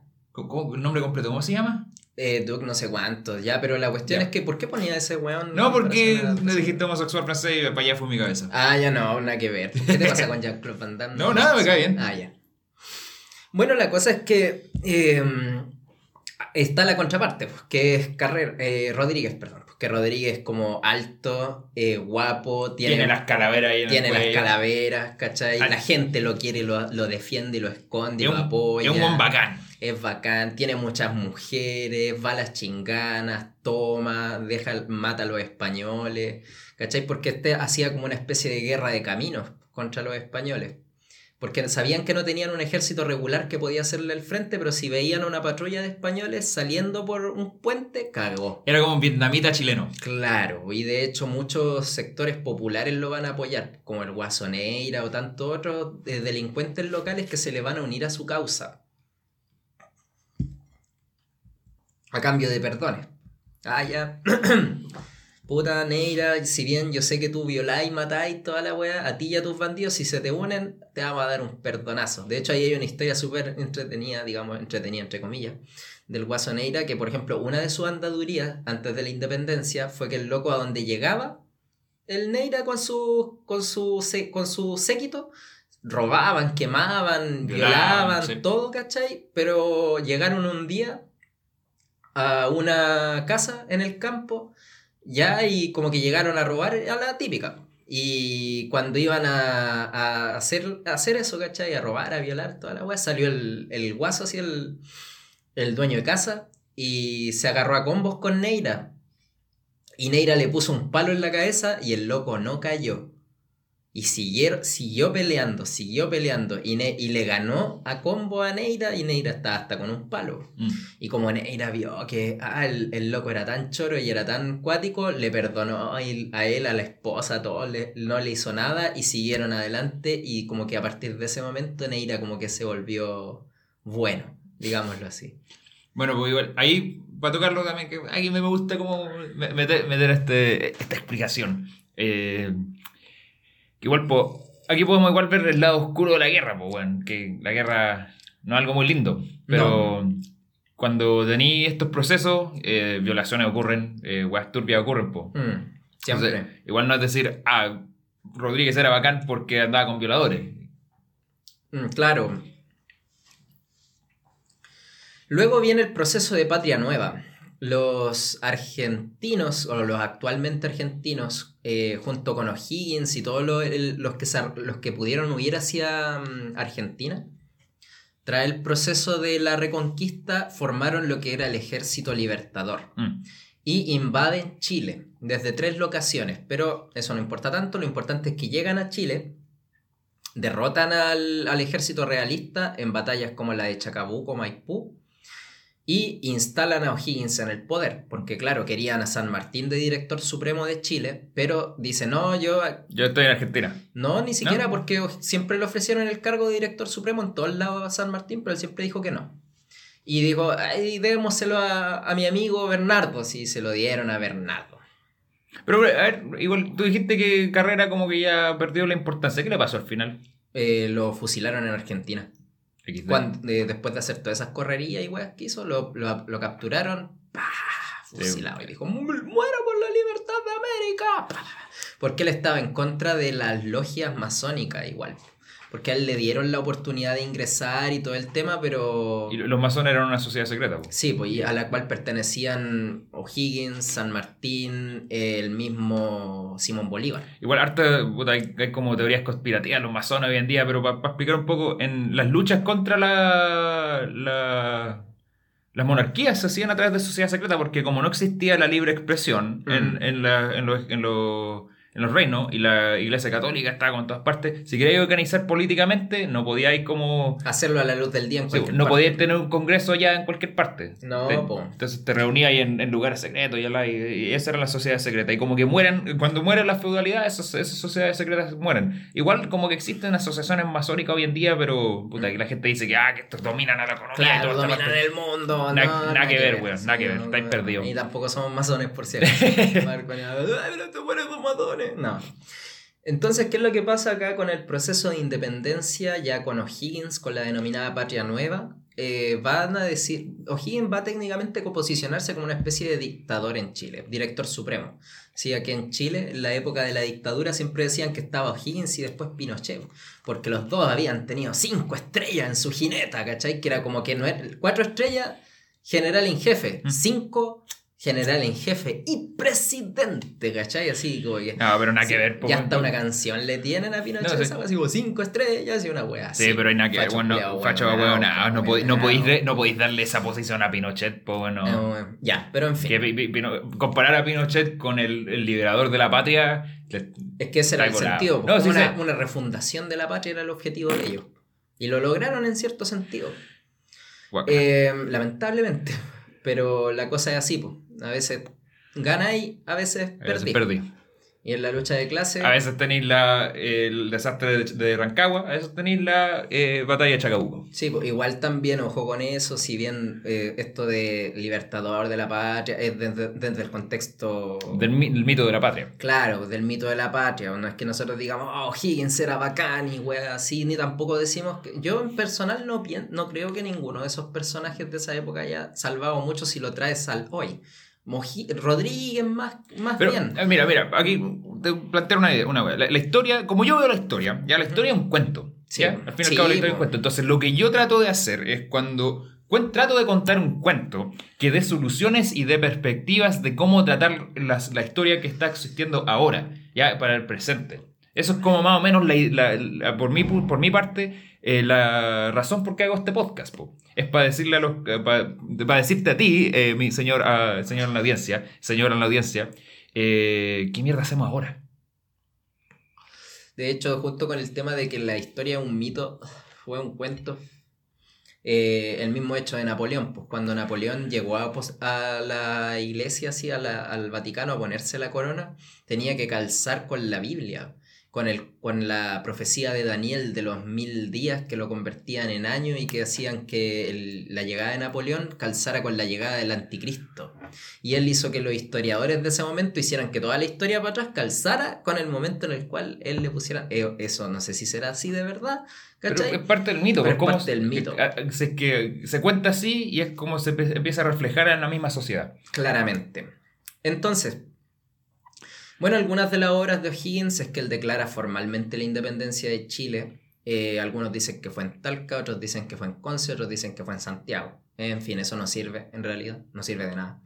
También financió la escuadra libertadora al Perú, que eso va a generar una deuda a Chile porque Chile compra muchos barcos de guerra ingleses para invadir Perú, porque era importante invadir Perú, porque en Perú todavía estaba el virreinato y los criollos de Perú no querían independencia porque ellos estaban en una buena posición respecto al resto de los otros criollos. Ojo, no estamos hablando de la guerra del Pacífico, mucho amor al pueblo peruano. Exacto. También durante su época se crean los primeros ministerios, aparecen algunas constituciones, se pone fin a la segregación de los indígenas, legalmente obviamente, y a los títulos nobiliarios de la aristocracia. O'Higgins tenía muchos problemas con la aristocracia, con los antiguos criollos de acá de América. Que al fin y al cabo lo termina sacando. Sí, porque lo, siempre lo miraron en menos. Siempre lo miraron como, ajaja, ah, el guayo. ¿Por qué? Porque era hijo de un virrey y el virrey no podía declararlo como hijo porque era un hijo ilegítimo. Sí, eso lo vimos en el capítulo anterior o el anterior a ese. No, en uno de los dos capítulos anteriores.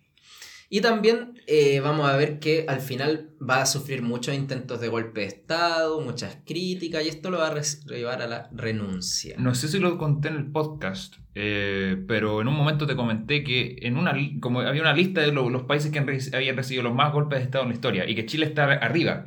Y eso en parte era por este tiempo del 1800 hasta quizá podemos decir la declaración de eh, la República Socialista de Chile, que se, dio por un golpe de Estado, y luego mm. recibió otro golpe de Estado en contra de eh, Marmaduke Grove. Sí, es que Chile ha tenido muchos golpes de Estado en realidad. Entonces, eh, incluso según esa lista, tenía más que China, y China tiene una historia tremenda. Pero no, no creo. No creo que más que China. Eso es imposible. Así lo plantean en la lista. Ya, no, debe estar mal.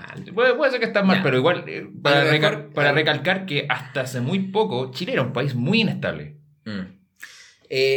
bueno, otras cosas importantes a destacar eh, de este proceso van a haber fuertes consecuencias, como por ejemplo surge el Estado republicano chileno con su aparato estatal y todo eso.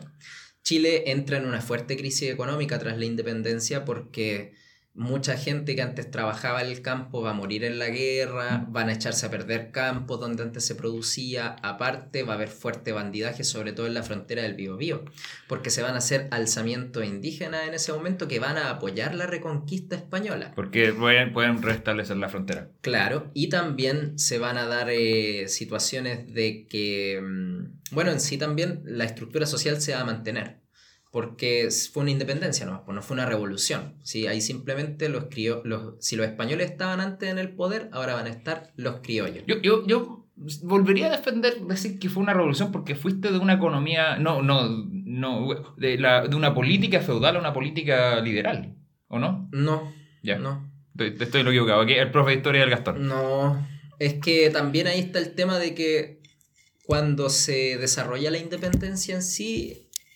pasamos de depender de España a depender de otras potencias. Y no solo eso, sino que también, eh, como te decía, la estructura social se va a mantener. Mm. ¿Cachai? No hubo ningún gran cambio al respecto. Pero ni siquiera, ni, siquiera, ni siquiera político, ni siquiera como que el, establecer la constitución, el establecer como una superestructura más liberal, no diría que no, no, es una revolución. No, fue una revolución para Chile. Ok. Eh, ¿Qué otras cosas también son importantes notar en este proceso? Que en América Latina no se va a vivir de la misma forma la independencia. Por ejemplo, en el caso de Perú, la independencia la importaron, así la llevaron a Perú. En el caso de, por ejemplo, Argentina, ellos empezaron mucho antes la independencia. Además, Uruguay, por ejemplo, tuvo que enfrentarse para independizarse de, primero contra España, después contra Argentina, después contra Brasil. También Brasil va en este periodo va a establecerse como imperio brasileño. Porque la, la, corona eh, de Paraguay se fue a instalar en Brasil. De Portugal. De Portugal, de Paraguay. Se fue a vivir a Brasil por la amenaza de Napoleón. También vamos a tener que en México se va a desarrollar una monarquía también, el imperio mexicano. Porque tras el proceso, el proceso de independencia en México no va a ser criollo netamente, va a ser más popular más popular que en... De hecho, eso, eso recalca hasta hoy en día, donde esas contradicciones entre los mestizos y los, y los, indígenas ya son incluso más agudizadas. Sí, pues, entre el norte y el sur. Eh, también ¿Qué otras cosas van a ocurrir? Bueno, Argentina va a apoyar a muchos procesos independentistas en otros países de América Latina. Como Centroamérica, como, Chile, Centroamérica, Perú. Chile, Perú. También tenemos el caso de, Venezuela y Colombia, que se van a independizar junto con Simón Bolívar. Y ahí, si es que entramos en eso, vamos, Simón Bolívar, podríamos hacer un capítulo entero en eso. Claro, un capítulo entero de Simón Bolívar. Bueno, ya con eso estaríamos terminando con lo que sería el Chile independiente o el proceso de independencia, que va a traer, bueno, como habíamos dicho, muchas consecuencias para lo que va a pasar en Chile posteriormente. Y ya, para no dar mal la lata, pasando a lo que, va, a lo que está pasando, eh, como ustedes sabrán, bueno, muchas cosas están pasando en este momento. De hecho, estábamos ahí comentando unas cosas como ridículas, otras graciosas, otras ya más serias. Mm.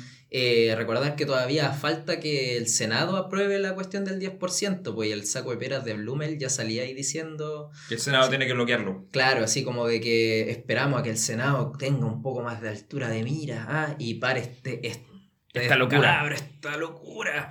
Y todavía falta que pase por el TC, ¿cachai? Que muy probablemente diga esto es, esto es anticonstitucional y también puede Piñera meter la mano y tirar un veto. Y hay. Entonces, hay harto lugar donde esto puede ir mal y si esto va mal, yo creo que vamos al estallido 2.0. Sí, pues de hecho ya la gente estaba saliendo en las calles, no me sorprendería. Y aparte también el ridículo que hizo Pamela Giles para variar. No, ni toquemos eso, weón. No, sí, pero igual fue, es como puta, weón. Esto, esto, esto, es política, weón, esto es serio. estamos hablando de la vida de la gente. Estamos hablando de la vida de la gente, pues no te pongáis a hacer ese ridículo. Si igual yo entiendo, ella, ella ha sido, ha dicho y ha hecho cosas bastante interesantes, ¿cachai? Puta, también con eso es porque mucha gente que la apoya son cabros de hoy en día que son como puta que se criaron viendo Naruto, weas por el estilo. Y está bien, ¿cachai? Está la raja que tú lo queráis hacer. Pero puta, la política, tómatelo en serio.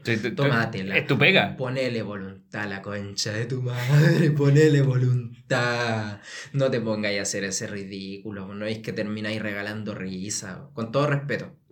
yo no sé, no sé si estoy tan ahí, una wea que... No sé, pues yo, yo, mi mensaje ha sido como en redes sociales, cuando hablo con gente, puta, la política yo lo tomo en serio, porque eh, la política históricamente se ve como una wea sucia, como que la, mm. no, que la sector Yo igual cuando era cabro, más cabro me la tomaba súper al lote la wea mm. de la política, ¿cachai? Inclusive hasta hace algunos años, pues yo eh, no, no daba ni una, ¿cachai? Pero después con el paso de los años me di cuenta que no, pues que la wea igual tenéis que tomártela en serio, ¿cachai? Eh, por ejemplo, un consejo para los cabros que estén, no sé, en la universidad, a lo mejor escuchando esto y que quieran meterse en política o estén metiéndose en política, tómenselo en serio, ¿cachai? Y lo digo literalmente todo eso en serio, porque cualquier wea tonta que tú hagáis después te puede repercutir.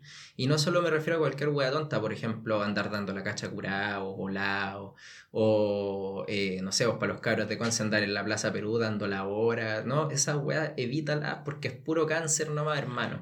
Lo mejor si lo vais a hacer, pero todavía no te metí en política, hazlas, ¿cachai? Disfruta, pásalo bien, haz las weas que queráis, pero cuando ya te metáis en papa, trata de no hacer esas weas. Los gringos tienen un dicho, si vale la pena hacer algo, vale la pena hacerlo bien. Exacto.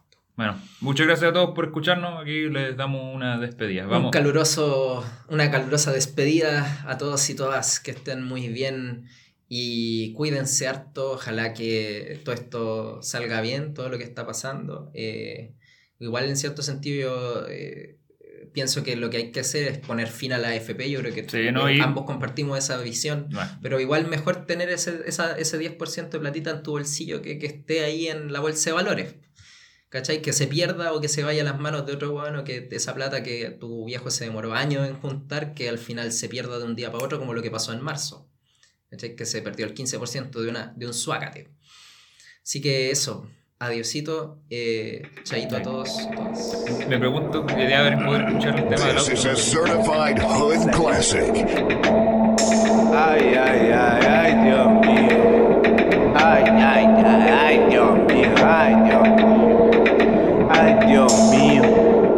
I might vote for Donald Trump just to say I did it. I might blindly fall full of bigots. Y'all don't know my aiming. I got the vision like that's a raven.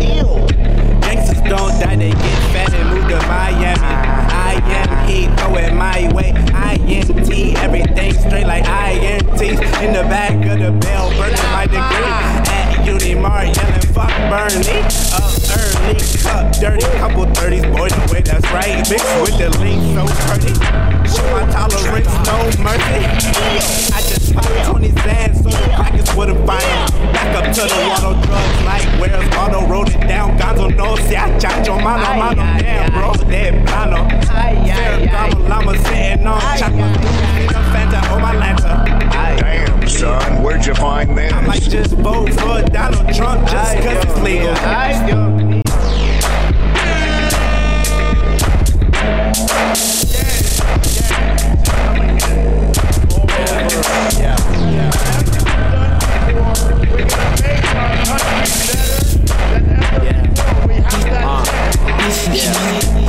I might vote for Donald Trump just to say I did it. Damn, Peggy. I might call the IRS, pay them a visit. Damn, Peggy. Beat all my niggas with pistols and privilege them digits. Ideals, meals, Peggy. Then I tell that nigga Chris Christie to pay me a visit. Oh, I brought the guns to the house. I got my feet on the couch. I don't think that you'll understand, but I'm trying to bring back the South.